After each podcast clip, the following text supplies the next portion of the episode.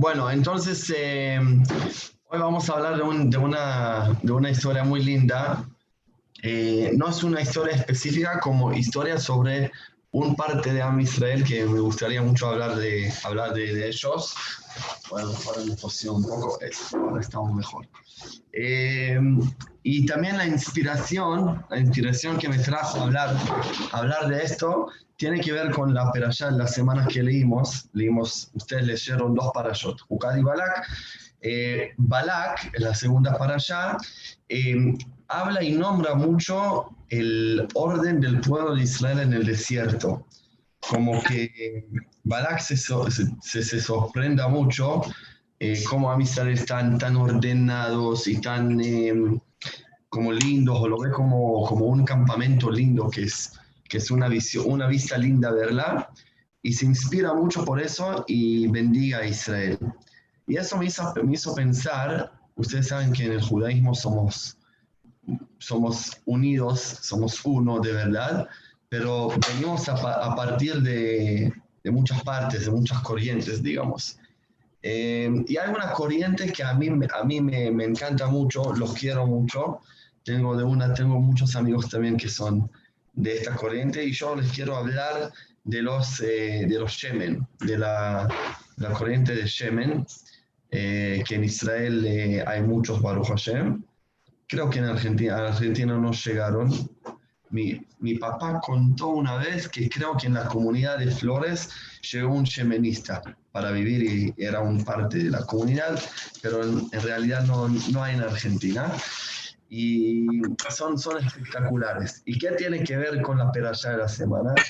Porque la forma de la vida de ellos, en, en, primero de todo, muchos de esos de ellos vivían en campos, en carpas o en, en casas así que son, que son más de, más como medio, medio vivir en, en el campo.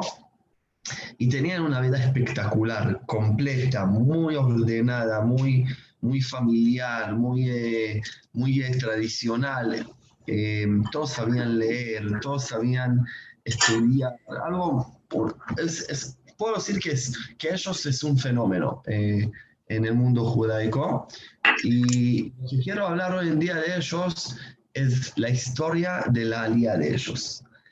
La historia de la alía de los de los yemenitas, es de las más impresionantes que hay, emocionante, y ojalá, ojalá, ojalá vamos a poder llegar al nivel de ellos.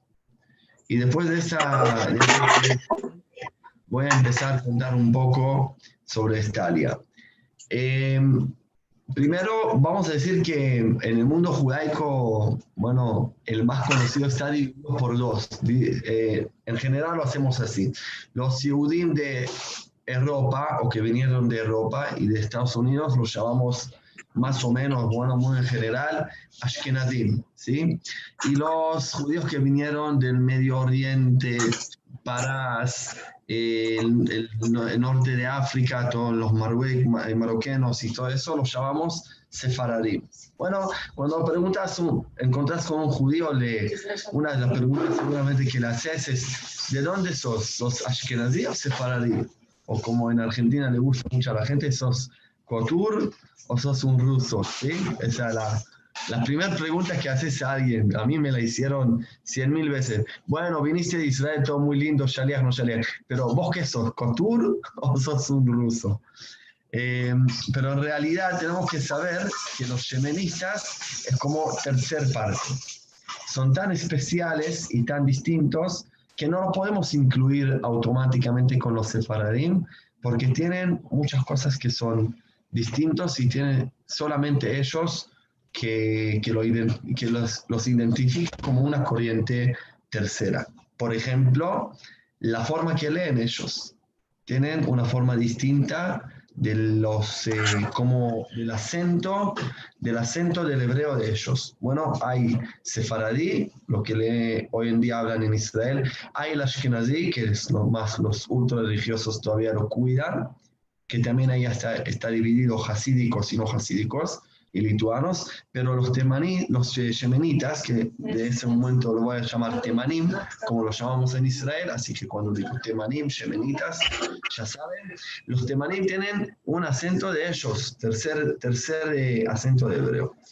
Tienen cifre de ellos, eh, tienen eh, culturas de ellos y, y, también tienen la forma de la alía de ellos, que de eso quiero enfocar. Eh, la leyenda dice que los yemenitas llegaron eh, de Israel a Temán, a Yemen, eh, ya en la época del primer templo. Hay algunos versios, no hay ningún, alguna cosa escrita que podemos asegurar con esto, pero hay tres leyendas hoy en día que, que dicen de dónde llegaron. La, la, la primera versión es que en la época del primer templo, antes de la destrucción, salieron 75 mil eh, héroes de Israel y, personas ricas, y ya salieron de Israel porque entendieron a dónde las cosas están yendo, y se caminando, caminaron hasta Temán, y ahí como fundaron su reinado y eran independientes y libres, hasta la época de los musulmanos, como miles de años, y como más de, más de mil años eran libres.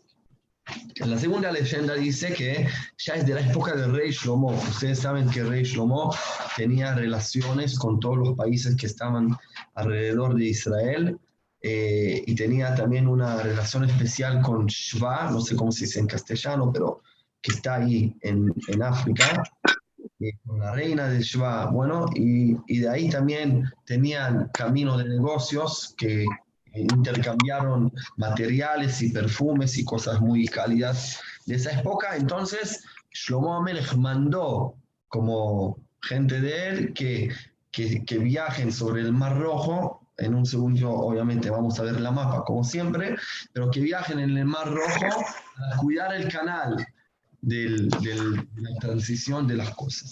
Bueno, y de ahí llegaron los Yehudim a Y la tercera versión, que para mí es la más, la más, eh, la más eh, eh, como sostenida, digamos, que, que está más apoyada, es que en la época de Nebuchadnezzar, el rey de Babilón, que conquistó a Israel y destruyó al templo, él como nos exilió a varios lugares en el mundo y uno de los lugares que nos exilió era también a Temán, a Yemen, y de, esa, de ese momento y adelante eh, habían Yurim en Temán. Lo vamos a ver en la mapa, bueno, nuestro amigo el Google Earth. Acá Israel, ven, se ve a Israel, bien, lo voy a acercar un poco más para que se den cuenta. Ahí está Israel un poco más, siempre es lindo verla, más grandota. Bueno, ahora se ve mejor. Bueno, Israel, norte, bajamos por el mar, Gaza, un diagonal hasta el Mar Rojo, Eilat, y subimos por el parte oeste, Mar Muerto, Mar de Galilea, Altos del Golán. Bueno, ¿dónde es Temán? ¿Dónde es Yemen? Yemen es acá. Bueno, todo este país enorme, que es un desierto total, con algunas montañas, bueno, todo eso es, es Yemen. Entonces, la conexión con Israel, hoy en día de este mar, si querés llegar por el mar, tenés que bajar al mar acá, que es, acá se abre al océano, lo vamos a ver, al océano, al mar árabe se llama, bueno, que se conecta después con el océano de India. Bueno, entras acá, acá pasas en el estrecho que se llama el estrecho de Adán, Adán es el capital de eh, Yemen, entras acá en el Mar Rojo, Mar Rojo, Mar Rojo, Mar Rojo, y acá el Mar Rojo se divide a dos, la parte que entra hasta Eilat y la parte que se va hasta Egipto, hasta el Nelus. Bueno, vamos a ver más de cerca, que queda bien, bien claro. Bueno, acá el Mar Rojo se divide a dos, entra hasta acá Eilat, bueno, y el otro humano que entra hasta Egipto. Si ya que estamos, si esto podemos ver muy bien la delta del Nelos, donde está en verde esta delta, se ve. Bueno, Am Israel, cuando eran esclavos en Egipto, estaban en esta parte. Salen, salen de acá y llegan hasta el Mar Rojo. Todo el milagro de Yam Suf no pasa acá, lejos en la profundo del mar, pasa acá en esta parte. La cruzan, bueno, y ya lo vimos en otras clases, pero lo seguimos otra vez hasta que se incorpora en, nuestra, en nuestros cerebros. Depende al lugar de entrar directamente de Israel, van acá y hacen vueltas en toda la parte oeste, suben, bajan, suben, bajan, hasta que entran en Israel después de 40 años. Bueno, entonces la mapa está clara. Los judíos viven en Temán y como dije en el comienzo del Shiur, viven en una forma muy especial, muy parecida a la historia de los judíos de Etiopía, que también de ellos vamos a dar una clase un día. Viven independientemente, tienen su reinado, mandan en toda la zona de Temán, no sé si en todo este parte, pero en varias partes dominaban, eh, no tenía ninguno que estaba encima de ellos, que lo dominó, que los obligó a hacer cosas que no querían, como pasó a, los, a todos los restos de los Yehudim Sefaradim como Ashkenazim en, en, en, conjuntos, que siempre había alguien que nos eh, frustró y, y, nos, nos dominó, hasta que llega Muhammad. Muhammad en el siglo 6 llega Muhammad y Muhammad crece acá en los desiertos del Arabia Saudita, del Árabe Saudita acá, y Muhammad aprenda mucho de los judíos de Yemen. Bueno, como toda su sabiduría, su creencia en Dios, Muhammad ese lo, lo, aprendió de los judíos de Yemen. Y cuando él decide como empezar a conquistar y ser grande, viene a los judíos de Yemen y les dice, chicos, necesito contarles algo. Y le dicen, ¿qué, qué, qué pasó? Muhammad le dice, yo recibí una revelación de Hashem que me hizo una profeta y de ahora ustedes tienen que ir conmigo, vengan conmigo que le va a ir bien, porque yo soy ahora profeta de Hashem. Bueno, los judíos de Yemen se rían de él, se burlan de él, dicen, olvídate, no existe los profetas verdaderos son solamente de los judíos y ya son más de mil años que no hay profecías y lo mandan así como, andate de acá. Él se ofenda mucho, Muhammad, va, empieza a conquistar acá en, en Arabia Saudita varias, eh, varios lugares y cuando vuelve de nuevo ahora con, con, eh, con soldados, con todos, llega a los judíos de Yemen y mata miles, miles, miles de judíos en Haibar, que es el lugar más conocido, y en los desiertos de Yemen mata muchos judíos y de esa, de esa época pierden su independencia y están abajo de los musulmanes durante todos el resto 1400 años que estamos hablando.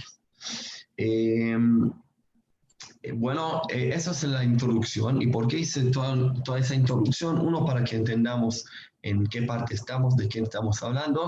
Y el segundo es el motivo que le conté todo eso para que entendamos que a pesar de todo esto, en los 1400 años, los judíos de Temán seguían su tradición, la Torah, la cuidaban como de una forma más cuidadosa que hay. No, no sé si hay una edad, un corriente en Am Israel que cuidó la tradición y la Torah como cuidaron los yemenistas. Hasta hoy en día, si querés saber algo como es justo, muy, muy original, punto, sin dudas, consulta a ellos y la tradición de ellos eh, es muy, eh, muy eh, ¿cómo se dice? Muy em, correcta, como no tiene, no tiene fallos el Rambam, el Maimónides, vamos a decir entre paréntesis, se conectó con ellos y cambió cartas con los judíos de Yemen y valoró muchos a los judíos de Yemen.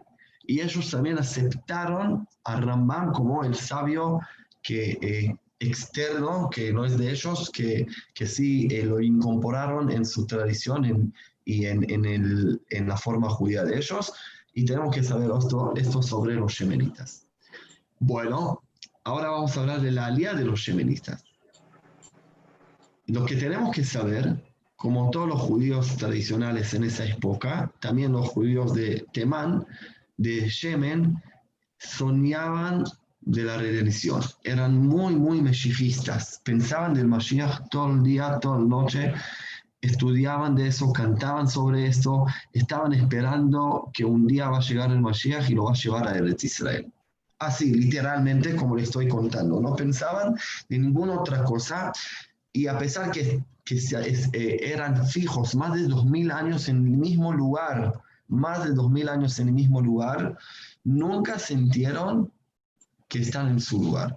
Bueno, hoy en día un yudí puede llegar a Estados Unidos y después de 20 años decir, ya estoy tranquilo, encontré mi lugar, este es mi lugar, podemos escuchar eso a veces.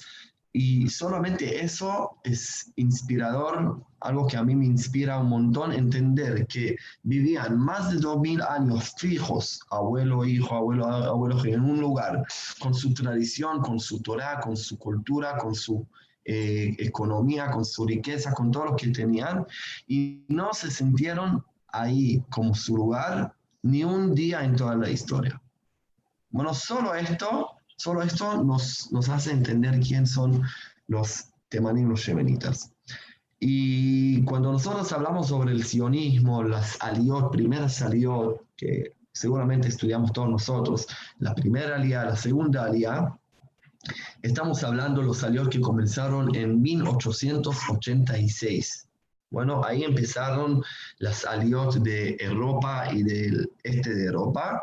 Eh, y hablamos mucho sobre ellos y, y, contamos cómo hicieron la aliot. Por ejemplo, la aliá primera de Bilu, no sé quién conoce, que no, no importa ahora, pero eran solamente 16 jóvenes que hicieron aliá. Y ahí comenzó, como es el punto de inicio del sionismo. Así siempre estamos acostumbrados a decir. Entonces, quiero romperlo un poco y contarles que ya en 1880 empezaron a subir judíos de Yemen a Israel. Bueno, ya en 880 empezaron a hacer alía. ¿Cómo empezó? ¿Por qué empezaron a hacer alía? Entonces, eh, acá le voy a contar que ellos encontraron una pista, una señal que comenzó la época del Mashiach. ¿Por qué comenzó la época del Mashiach? Porque en Shira Shirim, el cante de los canteos, hay muchos psukim que son secretos, que son muy profundos, que hicieron muchos comentarios sobre eso. Y si Shira Shirim manifiesta la redención de Am Israel, como vamos a retornar a Eretz Israel de nuevo de la diáspora, hay un pasú que dice, Amarti Ele Betamar. Y yo dije, voy a subir en el Tamar. Tamar en hebreo es dátil, ¿sí? Pero ellos agarraron la palabra dátil y dijeron, acá hay una pista cuando uno tiene que hacer alía, amar el tamar, yo dije, voy a hacer alía en tamar, que es tamar, no se hace alía sobre un dátil, bueno, sino en año tamar hay que hacer alía. Y el tamar, según la, el números hebreos, como estamos contando, tamar es 1880.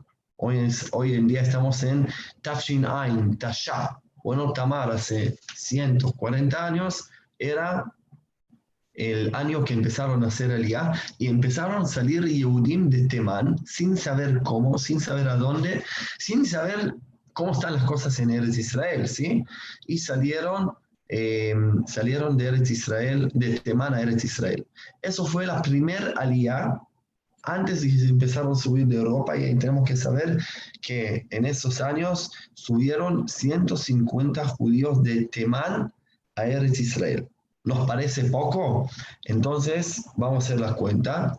En esa época en Israel habían 20.000 judíos. En toda Israel, agarrar en todas las partes, las ciudades, todo lo que había, estamos hablando solamente de 20.000 judíos. Sumar 150 en porcentaje es como sumar una ciudad más, ¿sí? Como es, es, una, es un empuje enorme. Más si lo comparamos con la primera alianza de, Europa que pasó seis años después de los 16 chicos que hicieron la liga de Rusia a Israel. Bueno, entonces, eso sí tenemos que tener presente. La primera liga eh, ya fue en 1880 y en realidad empezó ya 20 años antes. En 1860, el punto más grande que dije, los 150 judíos, fue en 1880 y fue apoyado con la idea del Mashiach, llega el Mashiach, ya es el Pasuk, ya va a llegar, mejor que nos adelantamos y nos vayamos a recibir el Mashiach. Y no esperemos que venga acá eh, y, nos hagamos más como más activos, más proactivos con la idea de hacer alía. Eh, les quiero mostrar un videíto muy lindo que hicieron eh, hace 50 años. Bueno, ¿Cómo hicieron esos judíos alía? Bueno, ¿de qué camino? ¿Cómo hicieron? Miren, eso está en hebreo, pero igual en el dibujo se puede entender. Le voy a decir, acá está Yemen, se ven Yemen, como lo mostré antes en la mapa. Acá está el Mar Rojo, que va entrando para arriba, al norte, a Eretz Israel. ¿Bien? Vamos a verlo un segundito. 14, 20, sí. Ah, para no compartir también el, el sonido, perdón. Ahora sí. Bien. بالرجل وألقى بيبهم موت بخدادة للسوئتس بسفينة مفرس barcos, barcos, ¿cómo se dice? Con, eh, de, que, que, se manejan con el viento, Sirat Mifras, que tienen bueno, con barco de viento, algo, algo que se puede dar vuelta en el mar así fácilmente, y con barcos así pequeños, todo el mar rojo, perdón, cruzaron todo el mar rojo. Hasta, hasta acá, hasta Egipto. Bueno, mírenlo.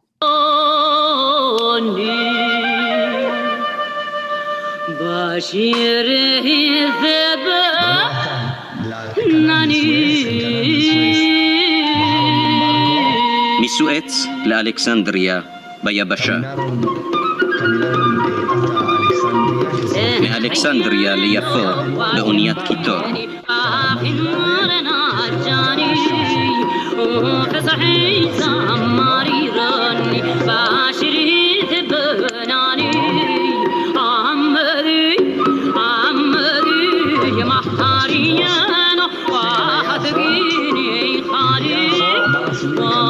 מיפו לירושלים ברגל.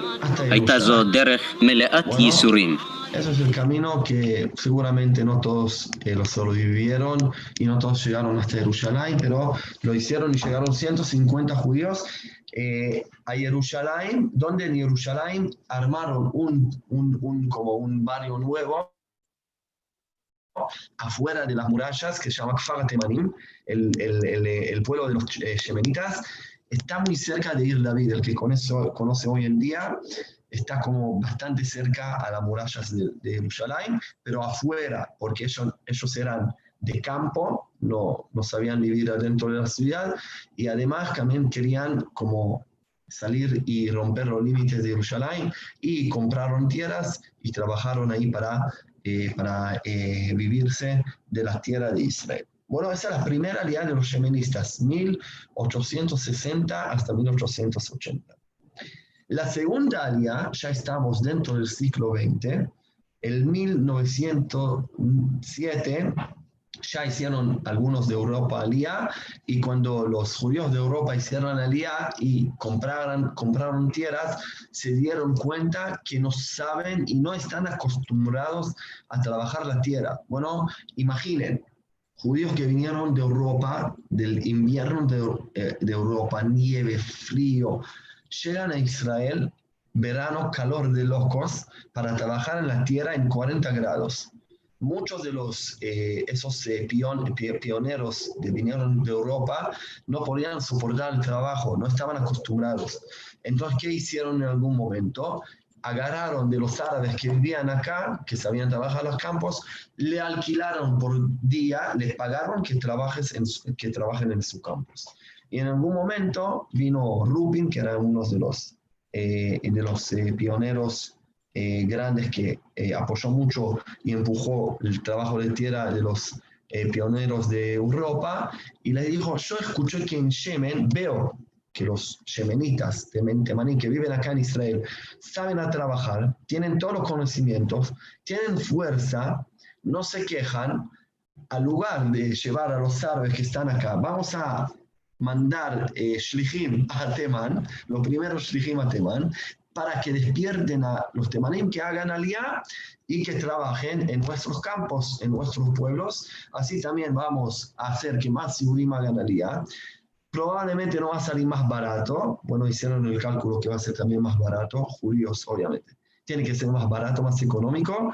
Y vamos a, a trabajar con nuestros hermanos y no con los árabes que siempre eh, robaban de los campos y a veces mataban y, y, y no había tanta buena relación. Entonces mandan un tipo que se llama Shmuel Abneli. Shmuel Abneli es un judío de Europa religioso que también era como, tenía fuego, como un, un muy, eh, muy, eh, muy carismático. Y dijeron, vamos a mandar a él que le, va a hablar, que le va a hablar a los yemenitas más o menos de la misma, no la misma idioma obviamente, pero con la misma energía y le va a convencer a hacer aliyah, seguir a hacer aliyah de Israel voy a parar acá y voy a contarles que Shmuel Abneli, yo no lo conocí, no escuché de él nunca, pero yo cuando trabajé en Bene Akiva, un día hice la reunión semanal de todos mis, mis, mis empleados, digamos, la gente que manejé. Éramos 10 personas y teníamos que viajar a una calle que se llama Shmuel Abneli. Entonces dije a la gente, tenemos que saber quién es. Entonces, ¿quién es Shmuel Abneli? ¿Por qué hay un calle sobre él en Jerusalén? Entonces entremos al Wikipedia a saber quién es él. Estamos entrando a Wikipedia y uno levanta la mano dije, y dice a nosotros, no tienen que entrar a Wikipedia, le voy a contar yo quién era Shmuel Abieli, porque es mi bisabuelo. Y nosotros dijimos, ¿qué? Sí, mi bisabuelo es Shmuel Abieli. Y empezó a contar toda la historia y nos contó que algo que nos pareció bastante raro y gracioso, como que nos estaba jarteando, que Shmuel Yavnieli era un judío que vino de Europa y lo mandó a Yemen para convencer a los judíos y le dijimos, acá te perdimos, estás, estás jarteando, no, no, eh, nos estás inventando ahora una historia que no pasó, olvídate. Entonces, como no lo creímos, entramos a Wikipedia y vimos que todo lo que contó era correcto, y bueno, ahí lo creímos que es el bisabuelo de él, nos mostró fotos después. Fue increíble, como algo muy flasheado. Y lo que quiero contar sobre Shmuel Abneli, más que todo lo que conté recién, es que él va a Temán, pero tenía que buscar una excusa para que poder cruzar las fronteras, y la excusa era que acá entra nuestra historia el Rav Kook, el famoso Rav Kook, que era el rabino de Tel Aviv y Yafo en este momento, y él le dijo a Shmuel y la excusa de tu, eh, de tu misión, de tu enviado va a ser que yo te mandé para hacer algunas preguntas religiosas a los Yehudim de Yemen. Entonces, con esa excusa que sos, tenés una misión religiosa, los eh, ingateres, que los ingateras los britos que dominaban toda esa parte, le dejaron pasar y llegó hasta Temán para preguntarles esas preguntas. Obviamente que nos, a Rakuk los interesó mucho, ya vamos a ver por qué le interesó mucho a los yemenitas, pero le interesó mucho sus respuestas, eran respuestas sobre casamientos y divorcios, cosas que había que averiguar bien. Y él empieza a pasear por todo eh, llega a más de 40 lugares y le empieza a contar que viene el Mashiach y que hagan alía y que le van a encontrar trabajo en varios campos y pueblos en Israel. Y esa persona parece que era muy, muy capaz y, y, con mucha fe porque hizo todos esos caminos en poco tiempo y de ese movimiento hacen aliar durante los siguientes años 1.500 Yehudim más de Yemen. 1.500 más. Bueno, agarren, muy, eh, agarren el número, imagen, imagínenlo, 1.500 yemenitas más que suben a varios lugares de Israel y, y, eh, y van a ayudar a, a trabajar en los pueblos, por ejemplo, hoy los conocemos como ciudades, pero en esa época eran, eran pueblitos, campos, Petah Tikva, Rishon LeZion, Rehovot, y Abneel, Gedera. Bueno, hoy en día cada, este lugar es una ciudad de, de más de 100.000 judíos, pero en esa época vivían unos, unos cientos judíos en menos, menos de 200 judíos en cada lugar, y los yemenitas vienen con toda su religión, tradición, vestimentos, Torot, por toda forma de ser, y viven ahí sin cambiar nada de su tradición. En esa época, cada judío que llegó a Eretz Israel se incorporó rápidamente al sionismo y perdió toda su tradición, como se hizo, eh, no a decir laico, pero sí, se avergonzó de cumplir su tradición. Muchos, no todos, muchos, pero los yemenitas así completamente vinieron todos los 1500 y siguieron ser judíos religiosos tradicionales yemenitas con todas sus costumbres sin, sin tener vergüenza, como una identidad muy, muy fuerte. Y quiero eh, un testimonio de Rav Cook, mismo Rav Cook, que, que mandó a su papá y le dice lo siguiente. Le dice, Rav Cook manda a su papá una carta, a ver dónde está, perdón. Dice así, acá, dice, acá en el campo se sumó una cosa increíble para bien, gracias a Dios. Por el sonido, por el rumor del kibbutz Galú, de la junta de las diáspora Eretz Israel, empezaron a venir también a Eretz Israel los yemenitas. Vinieron de muchos lugares eh, nuestros hermanos de Am Israel que viven ahí y son personas muy humildes que eh, se alimentan con muy poco alimento, todos son Benet Torah, como estudian Torah, no se puede encontrar entre ellos amares, alguien que no sabe Torah. Y todos son muy religiosos, eh, eh, sirvientes de Hashem, y eh, hacen tefilá tres veces por día, rezan con kavaná, con melodía, dedican mucho tiempo a estudiar Torah y tienen una ira simple y sencilla y no tienen ni peleas entre ellos y son gente de paz. Ojalá que van a sumar mucho y van a hacer mucho sería de Sheman a Eretz Israel. Bueno, así dice Ramkuk a su papá en una carta que le manda después que eh, esa segunda alianza que, les conté, el 1907 hasta 1912. Eh, dan un empuje muy fuerte al sionismo, a Am Israel en Eretz Israel en esa época, eh, así como antes como en 1860 y 80, que empezaron a ser aliantes de todos, también acá dan un empuje muy fuerte y enfuerzan el trabajo de campo que no teníamos mucha experiencia, los judíos que estuvieron acá no tenían mucha experiencia, con eso empuje de los yemenitas, de los temanim, también pueden crecer y también aprender prácticas, cómo hacer el trabajo del campo y estar menos condicionados con los árabes que sabían el trabajo de tierra. Pero el mayor alía, y con eso también quiero, eso es lo que quiero terminar esta clase sobre la alía de los Yehudim de Temán, el mayor alía era el 1949 hasta 1951 en una alía, en una operación muy famosa que se llama las alas de las águilas, bueno, el Kanfen Sharim, así se llama el nombre de la operación, y, la, siguiente historia es así. El, 29 de noviembre, cuando el UN ya decide dividir a Eretz Israel entre árabes y judíos, este llega, esta, esta decisión llega como un rumor a Yemen. Entonces, los judíos en Yemen empiezan a entender que eh, pasa algo muy grande en Eretz Israel lo que son, estaban soñados, soñados durante miles de años eh, está por llegar. En esa época en Yemen hay casi 50.000 judíos, ¿no? Dijimos que subieron 150, 1500, bueno, pero tenemos que saber que la mayor cantidad de los yemenitas en esa época todavía vivió en Temán, estamos hablando de casi 50.000 judíos.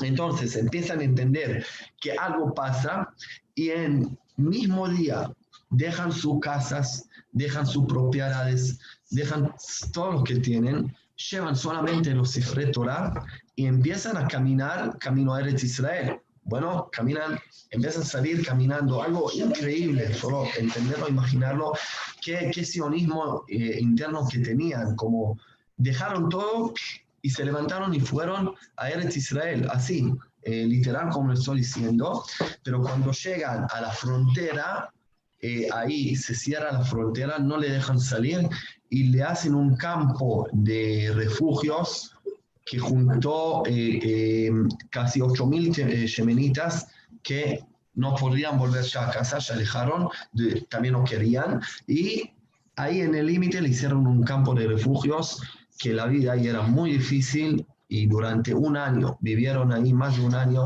muchos muertos obviamente, eh, poco comida. El joint, el joint, famoso joint, se ocupó de los judíos de esa, época y mandó ahí eh, eh, médicos y medicantes y comida para salvarlos un poco. Israel se mete en un guerra ya, la guerra de la independencia, pero llegan las noticias de los campos de los femenitas, de lo que está pasando ahí, y en la mitad de la guerra empiezan a planificar la operación, cómo empezar a subir a todos los judíos de Yemen y mayormente a la gente que están ahí en el campo, que están en, un, en una situación muy, muy grave y muy difícil. Entonces el Joint organiza una operación con la agencia, alquilan a una, a una aerolínea que se llama Alaska Tours, bueno, es una aerolínea americana que tenía muy pocos aviones y se animan a hacer esa operación, vuelen, están eh, vuelan todos a Adán, a Yemen, entran ahí al campo, lo llevan con, con eh, eh, a todos los judíos del campo, 5.500 judíos en 56 vuelos, se llama como tren, tren ¿cómo se llama? Raquel como un tren em, de aire, no sé cómo se dice en castellano, pero como vuelo salen, salen, salen 56 aviones. A ver si alguien los quiero en el chat. Eh, bueno, entonces salen así 56 vuelos directos de Yemen a Israel y con esa parte por lo menos sacaron a todos los judíos que estaban en el campo o casi a todos. Muchos también se murieron, como dije. Y llegan a Israel cuando Israel está en guerra todavía en el sur, guerra con los egipcios, Israel hace aliar no solamente como recién nació, sino cuando está en guerra, llegan al aeropuerto y de ahí lo adaptan los judíos de Yemen que ya estaban en Israel. Pero todavía tenemos que acordar que nos quedaron, nos quedaron más de 40.000 judíos en Yemen.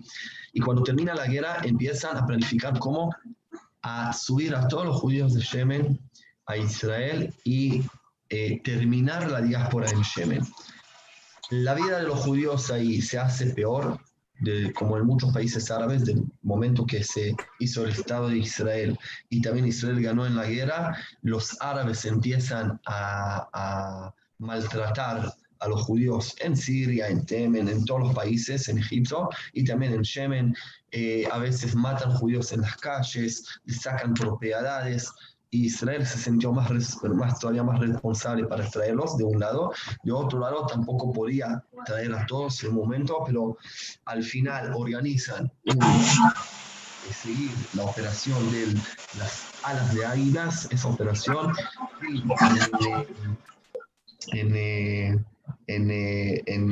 de junio hasta diciembre 49, sacan en más de 100 eh, vuelos grandes a todos los eh, 42 mil judíos, 42, 42.862 eh,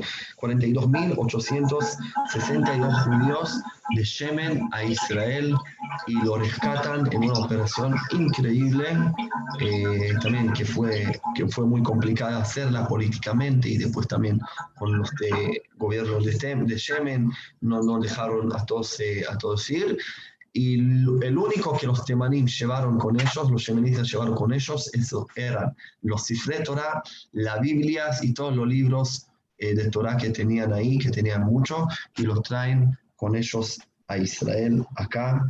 Acá ya se adaptan en, en campos, hasta pasa un proceso más hasta que llegan a vivir en una vida normal, pero por lo menos lo rescataron, a, eh, eh, Israel, el Estado de Israel rescató a, casi a todos los judíos de, de este man, quedaron algunos cientos judíos que no quisieron hacer aliyah, eh, pero les quiero poner ahora, lo voy a traducir yo, pero quiero igual traducirlo de las personas que lo, estoy, que lo está contando para que entiendan qué nivel son esos judíos de Yemen. Bueno, lo voy a compartir el video y lo voy a traducir yo, voy a bajar el video para que no moleste eh, a mi traducción, pero todo lo que estoy traduciendo es directamente eh, de lo que dice la persona en la película. Un viejo yemenita en la película. Miren esto.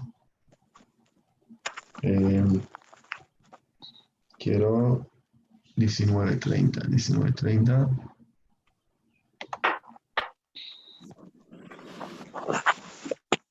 لاخركم خلصت لكل العبودات גם לעבודה חקלאית, גם לעבודה מקצועית.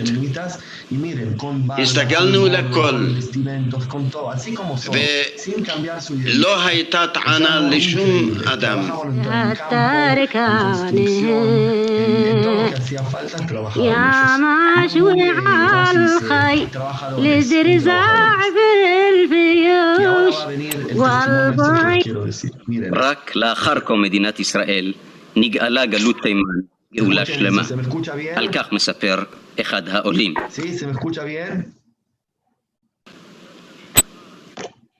ישבנו בג'ולות ומחכים לג'ולות הטוב ולא ידענו אמות טוב.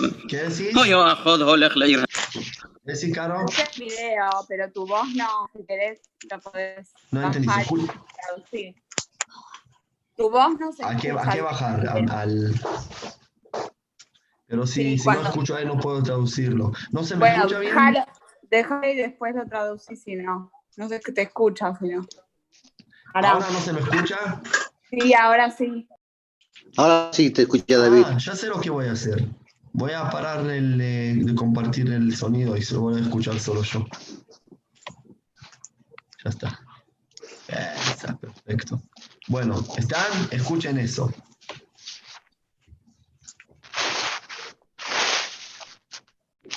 Bueno. ¿Quién empieza? Estuvimos en la diáspora. y estuvimos esperando a la redención que llegue. No sabíamos cuándo va a llegar. Y de repente llegó un, un- un aviso de Israel que hay ya un. Y pensamos que eso es el, el, el que está pasando. Y cada vez vinieron gente y dijeron, ahora hay un ejército también a Israel. Y después vino otra persona y dijo, ganamos también la guerra, la independencia de Israel. Entonces dijimos, seguramente el Mashiach está por venir. Y nosotros estamos en la diáspora. ¿Cómo puede ser? Tenemos que salir ya. Entonces, así desesperado, no queríamos más la diáspora, desesperados, dejamos todo, todas nuestras cosas, nuestros templos, nuestras casas, llevamos los cifre Torah y nos empezamos a caminar saliendo a Eretz Israel. Bueno, ese es el testimonio de, de, de 80 años. Bueno, ¿se escuchó bien? Sí, gracias. Sí, se escuchó David. Perfecto. Entonces, eh, tenemos que entender y voy a con dos testimonios de dos personas muy, muy famosos que todos nosotros los queremos mucho, lo adoramos mucho. Y estoy hablando de David Ben Gurion y de Golda Meir. Bueno, con eso vamos a terminar.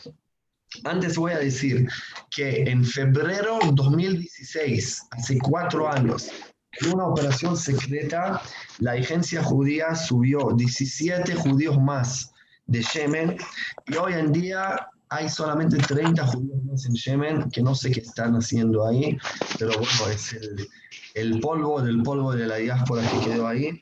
Eh, pero hace cuatro años todavía seguimos eh, estuvieron ahí. Dice David Ben en el, en el, eh, en el Parlamento dice, dice, hace cuántas semanas entendimos que tenemos a subir a los judíos de Yemen de a poco. Para voy a silenciar el que... Bien, ok, genial. Dice David Ben Gurion lo siguiente. ¿Hace cuántas semanas entendimos que hay que hacer la alía de los Yudim de, de, de Yemen más despacio? Porque no todos están sanos y tenemos que traerlos de a poco. Pero igual, la alía de Temán, la alía de los Yehudim de Temán, en la época de nosotros, lo hacemos con aviones, con alas de águilas. Entonces, de, de repente mandé una persona eh, personal mía para que fija cómo están las cosas. Y entendí y me contó de lo que está pasando en Teman, cómo están saliendo de Teman de una forma impresionante, milagrosa, meshijista. La salida de los judíos de todos los puntos de Teman, de todos los lugares de Teman, en camino, en coche, jóvenes y viejos, cuando están, están cediendo todas sus propiedades y son todos los que tienen su salud, su vida y la cara de todos está encaminada para Adán, para esta capital, que de ahí se puede llegar al Estado de Israel, que está iluminándolos a ellos de, de la distancia y llamándolo a ellos de lejos. David Ben Gurion en el Parlamento de Israel en 1949. Y también le voy a leer el testimonio de Golda Meir, que ella trabajaba en la agencia judía, en la agencia judía en época, y dice así, escuchábamos como miles de los Siurim de Temán escucharon que finalmente se hizo el Estado de Israel, entonces se levantaron y sin dudar y sin pensar salieron de Temán y escaparon. Ellos caminaron en grupos de 30 o 40 personas sufrieron ataques de ladrones árabes en el desierto, comieron un pan árabe con miel y dátiles, lo que más pudieron, y pagaron muchos plata para que le dejen pasar en el desierto de un lugar al otro, con bebés y con, un con, libros de, de la Biblia. La mayoría de ellos llegaron a Adán y a los campos de refugios que organizaron ahí para ellos. Ahí cambiaron sus fuerzas, se recuperaron, rezaron, estudiaban Torah.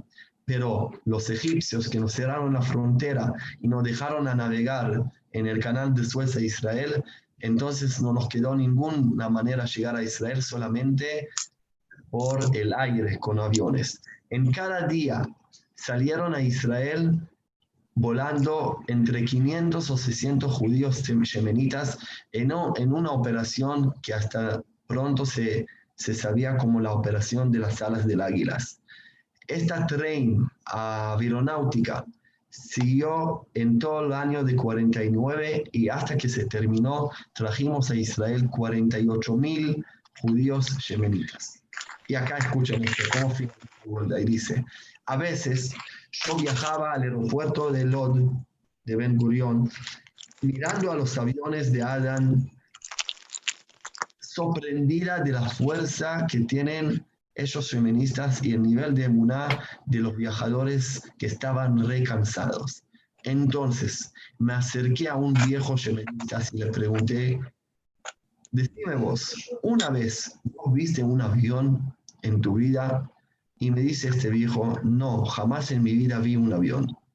Entonces le pregunté, ¿pero vos no tenías miedo subir a este avión y volar con él? Y me dice, no, para nada, no temes para nada. Todo está escrito en la Torah. Ayer nos va a traer de la diáspora con alas de águilas. Y yo, cuando vi el aviones, entendí qué son esos alas de águilas. Y de ahí salió el nombre de la operación, la operación de alas de águilas. Eso es la historia de la alía de los judíos de Yemen los temanim, que, que podemos solamente pedir que nos, llegue esa inspiración y el nivel y la inmunidad y, y la identidad de ellos para que podamos hacerlo nosotros solos hoy en día, que lo podemos hacer, Baruch Hashem, tranquilamente. Lejaim, lejaim, lejaim.